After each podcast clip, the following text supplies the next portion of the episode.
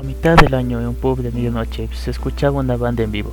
Juan, que escuchaba sentado, se sentía destrozado en la barra de aquel bar. Esa noche lo único que sostenía en su mano era un vaso de whisky que lo acompañó en su incertidumbre y lamento. Esa pésima noche, Juan refrescaba su memoria recordando buenos momentos de cuando en ese mismo bar disfrutaba con sus amigos los fines de semana o se la pasaba bien con alguna chica. Juan se cuestionaba por qué sus decisiones y acciones transformaron al bar en un lugar bizarro y que le provocaron un desgarro en su alma o así lo recuerda antes de partir en busca de algo mejor. Ahora todo eso no importa, cuando arramblar camarones en chapuzones es suficiente para su bienestar y encontrar paz en la costa del Pacífico.